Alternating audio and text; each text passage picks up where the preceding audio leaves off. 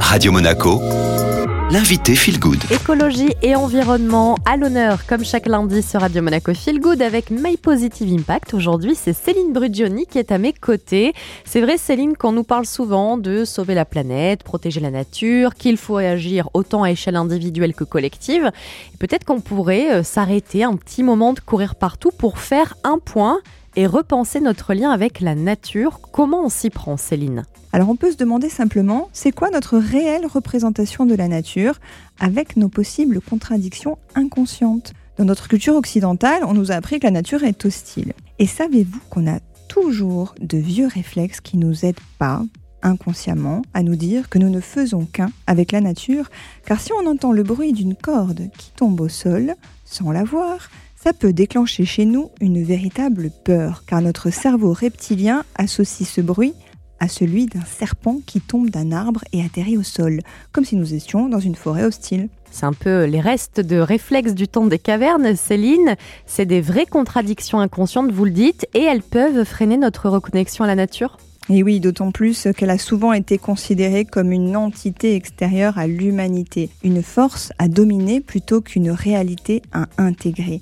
Cette nature qui autrefois été vénérée dans de nombreuses cultures est devenue une victime de notre quête inassouvie de croissance et de progrès. Alors c'est une ressource à exploiter plutôt qu'un écosystème complexe avec lequel nous sommes interconnectés. Alors avec la vie citadine que l'on mène, entourée de structures en béton, d'asphalte et de technologies modernes, on peut vivre en étant complètement déconnecté physiquement de la nature.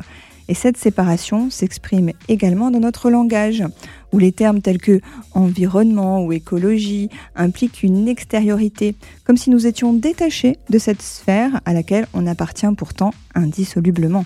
Comment on peut faire quand on vit en ville pour changer cette perception de la nature dans notre quotidien, Céline? On doit revenir à notre âme d'enfant. Revenons à l'émerveillement, redécouvrir la beauté de la nature urbaine qui nous entoure, vous pouvez y aller par étapes. Par exemple, sur l'un de vos trajets quotidiens, mettez votre attention, même sur quelques mètres seulement, sur la végétation urbaine. Choisissez une plante que vous croisez peut-être tous les jours et prenez quelques secondes en passant pour l'observer, la voir évoluer au fil des saisons. Prenez un instant pour vous sentir simplement relié avec tout ce qui vous entoure. On se quitte avec vos conseils. Merci beaucoup Céline d'avoir été avec nous.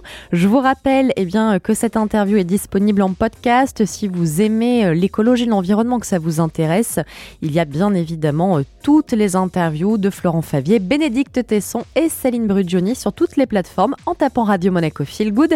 Et je vous laisse profiter du retour de la playlist.